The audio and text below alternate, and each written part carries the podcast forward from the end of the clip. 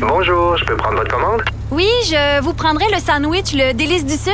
Par contre, j'enlèverai le poulet, l'ananas, les oignons puis le fromage feta. Votre auto, c'est un espace où vous pouvez être vous-même. Euh, donc vous voulez juste le, le pain et la sauce? Oui, monsieur. Elle mérite d'être bien protégée. Et vous méritez d'être bien accompagné. Trouvez la protection la mieux adaptée à votre auto avec Desjardins Assurance et obtenez une soumission en quelques clics sur desjardins.com. Comment dit? Elles n'ont pas la langue dans leur poche. Elles disent ce qu'elles pensent sans détour. Une heure de remise en question et de réflexion. Geneviève Peterson. Vanessa Destinée. Les effrontés. Hey, bonjour tout le monde. Bienvenue euh, parmi nous avec les effrontés. Euh, écoute, euh, Vanessa, euh, c'est déprimant ce dont je veux te parler ce matin. Ouais. Encore, t'as, t'es- t'as encore été au café, après ce café, puis ça s'est mal passé? Non, mais j'ai toujours pas défait mon sapin de Noël. Ah, OK.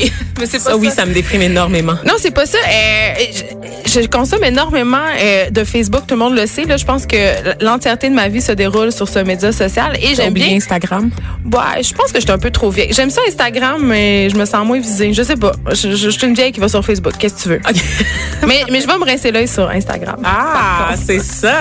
Mais je, je parle pour consommer du contenu, lire des articles et tout. euh, je trouve que c'est une bonne façon euh, de s'informer, même si ça menace les médias traditionnels, il faut le dire. C'est mon plaisir coupable quand même. Puis hier soir, j'étais dans mon lit, puis je suis tombée sur un article. Pour vrai, je ne pleure jamais. Ok, j'étais un peu insensible dans la vie. Sans blague. Ben, j'ai- de l'empathie, mais j'ai la larme un peu difficile, sauf quand je suis menstruée. Puis là, tout va bien. Tout va mal quand t'es menstruée, Geneviève. Ça finit plus mal. de finir. On a juste hâte, tout le monde. C'est pire que Mercure rétrograde. Ben, je pense que euh, Mercure rétrograde, c'est rien comparativement mon cycle. Mais toujours est-il que j'ai vu un article, euh, c'est dans le Chatelaine Canada, donc euh, c'est en anglais. Euh, ça raconte en fait l'histoire. C'est c'est une mère de famille, une mère de deux enfants, euh, qui raconte en fait que euh, sous ses dehors de famille parfaite, euh, ben elle cachait un, un très lourd secret, c'est-à-dire que son mari était accro à l'héroïne. Et il est décédé, ce gars-là, euh, dans des circonstances absolument horribles, c'est-à-dire qu'il a fait une overdose sur le plancher de la salle de bain familiale. voyons Oui, pendant que pendant que ses enfants étaient à l'école et qu'elle, elle était au travail. Et euh, ça m'a beaucoup touchée parce qu'on présente souvent l'addiction, entre guillemets, euh, comme étant quelque chose de, Le très trash. Oui, de trash, puis surtout euh, l'addiction aux drogues dures. Sais, quand on pense crack, héroïne, cocaïne, tu sais, on pense à des gens dans la rue, on pense à des gens. Oui, on pense aussi à des ghetto C'est white ça. trash, là, donc les trailer parks aux États-Unis, par exemple. On ne pense pas euh, à euh, un père de famille qui vit dans la banlieue de Toronto, qui travaille, parce que ce gars-là avait un diplôme en travail social, une maîtrise. Ben non, en travail social en plus. Exact. Euh, on pense pas à une famille qui vit dans un semi-détaché euh, dans une banlieue près de chez nous. Et pourtant, euh, il y a des gens qui sont aux prises avec des problèmes de consommation, qui passent inaperçus, qui travaillent, qui ont des vies de famille, euh, qui sont fonctionnels entre guillemets euh, En en, société. société. Oui, bien sûr. Euh, puis c'est un, tu sais là, ça va être le, le, le mois euh, février 28 jours sans alcool. Puis on parle beaucoup de consommation, mais la consommation de drogue dure c'est quand même encore assez stigmatisé. Euh, puis je pense que si on arrêtait d'avoir quand même des préjugés, euh, de penser justement que c'était l'apanage de gens vraiment foqués, ben il y aurait euh, les gens qui sont normaux entre guillemets, les gens qui ont une vie normale mais qui ont des troubles de consommation, il y aurait moins peur d'en parler. Parce que qui a envie d'aller voir son employeur puis de dire j'ai un petit problème d'héroïne? Oui.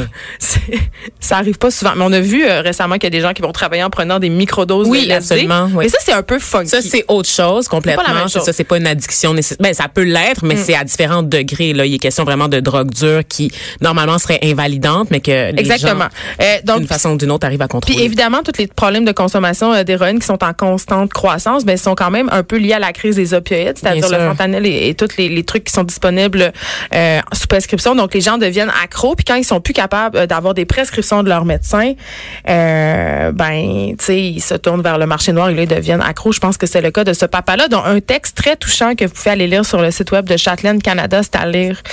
Euh, hier, Vanessa, on parlait d'une histoire euh, tout aussi touchante, mais très différente. Euh, L'histoire de Danick Lachance-Plante, qui est un joueur de baseball euh, qui joue à un très haut niveau. En fait, il joue pour les Aigles de Trois-Rivières. Ça, c'est la Ligue de baseball junior. Ok, Donc, c'est un niveau quand même assez performant. Et là, on, on redit qu'on ne connaît pas le baseball.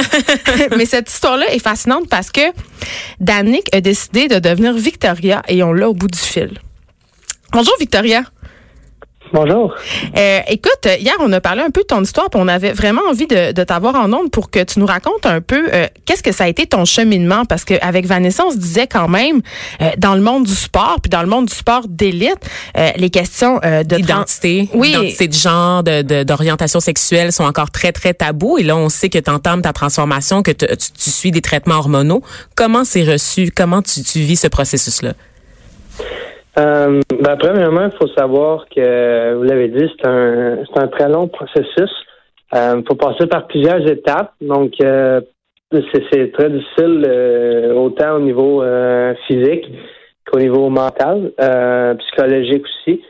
Euh, dans le fond, le, le, le, le- tout, tout commence euh, par l'annonce. Euh, l'annonce du tout, euh, qui est quand même assez difficile. Euh, c'est une étape très importante qui peut avoir l'air quand même assez banale, mais d'un côté, euh, c'est quand même euh, difficile parce que la plupart du temps, euh, dans une annonce comme celle-là, c'est sûr qu'on on, on a peur de, de perdre nos proches puis de, de, de- perdre des personnes de confiance. Donc, je vous dirais que c'est ce qui était le plus dur. Puis, dans le fond, c'est vraiment le- la peur, le stress, si on veut, de, de perdre une personne qu'on aime.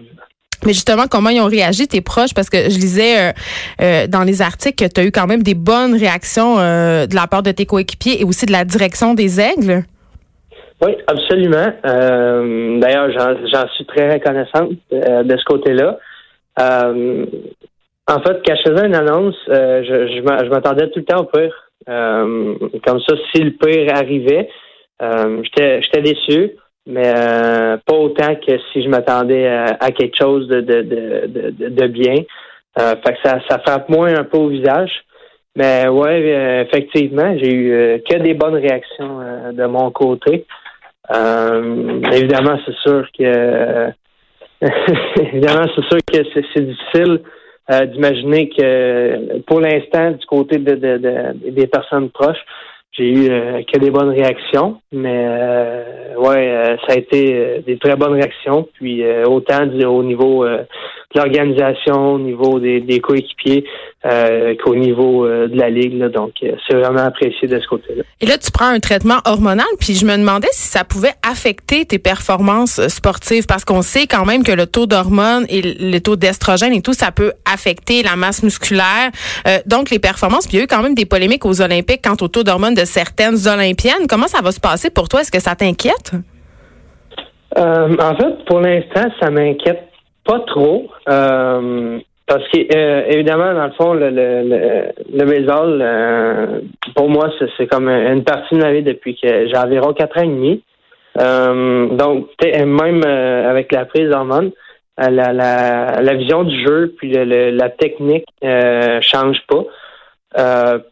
C'est sûr que oui, évidemment. Bon, je vais. euh, ça euh, occasionne une, une certaine perte de de, de, de, de- musculation, de musculature. Euh, mais euh, je dirais que, que 80 80-85 là, c'est est, est dans la technique. euh, donc, euh, il va y avoir une certaine différence, mais peut-être pas aussi grande qu'on pourrait l'imaginer. Est-ce que tu redoutes les réactions du public? Parce qu'on a vu qu'aux États-Unis, euh, dans le cas des, des enfants transgenres ou des ados transgenres qui font du sport, souvent les réactions vont pas venir des coéquipiers ou des organisations sportives, mais vraiment du, du public, donc des, des adversaires que les jeunes vont affronter. Il y a des pétitions qui circulent en, en, en ligne parfois pour demander le retrait de certains élèves là, qui seraient considérés comme avantagés justement à cause de ces taux d'hormones-là. Est-ce que ça te fait peur? Euh, pour ma part, pas, pas, pas nécessairement. Euh, en fait, euh, je sais qu'il y y, y a du monde qui va être là pour nous supporter.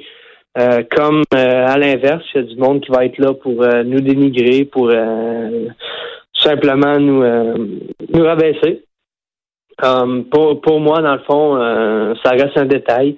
En fait, moi, je, je joue ma game comme, comme d'habitude. Pour, euh, puis pour les, partisans qui, qui, qui, veulent dénigrer, euh, ils ont le droit. Je veux dire, euh, même si la Ligue euh, va avoir un petit en fait va avoir un, un, petit élastique de, ce côté-là. C'est sûr que, en fait, pour moi, les, les, les, les mauvais commentaires m'atteignent pas. Euh, comme on dit en bon québécois, euh, ça, ça me passe du pied par-dessus la tête. Euh, c'est sûr que je me, je me suis laissé- je me suis jamais laissé atteindre par, par les mauvais commentaires et les commentaires qui peuvent être blessants. Donc, Et il faut dire que tu as eu à en gérer beaucoup, Victoria, parce que en plus de, ta transformation, tu vis aussi avec le syndrome de Gilles de la Tourette. Donc, comment ça, co- comment tu vis ce syndrome-là? C'est quoi les, les symptômes, si je peux m'exprimer comme ça, dans ton cas? Et je pense que c'est, on peut le voir, en fait, on peut le détecter quand tu es sur le terrain? Euh, en fait, euh, je voudrais que quand j'étais plus jeune, euh, oui, on pouvait le voir. euh, J'avais beaucoup de tics. Par contre, quand j'arrivais sur, euh, sur le terrain, euh, au monticule ou peu importe, euh, c'est comme si euh, mes tics cessaient. OK, Euh, ça bulle, pas à ton jeu. Non, pas du tout. Parce qu'en fait, je me sentais à ma place. Donc, euh, c'est ce qui a fait en sorte que, que j'avais moins de tics. Euh, par contre, quand je sortais, c'est sûr que des fois, les tics sortaient un peu plus.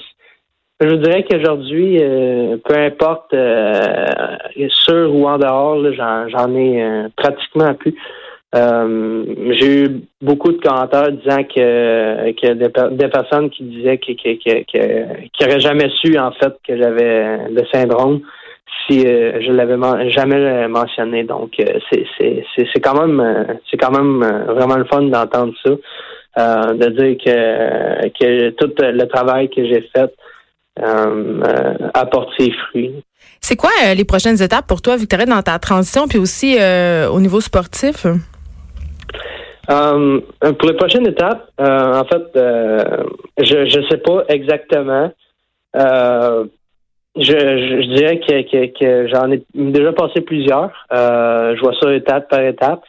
Mais euh, la prochaine, en fait, euh, comme je vous disais, c'est c'est c'est pas euh, quelque chose que que que que que, je, je je je sais pour euh, pour l'instant. Euh, moi, je vis au jour le jour. Puis, dans le fond, euh, la prochaine étape qui se présentera, euh, on la vivra euh, quand on sera rendu là, mais pour l'instant, je sais pas je, je sais pas exactement ça va être quoi la prochaine étape. Écoute, merci, Victoria. On doit se quitter. On te souhaite bonne chance avec tout ça. Pas de problème, tout le plaisir était pour moi. Alors, euh, euh, on est dans l'actualité, euh, ça roule. On vient d'apprendre qu'il y a une fusillade en cours en ce moment dans un complexe hôtelier de Nairobi au Kenya.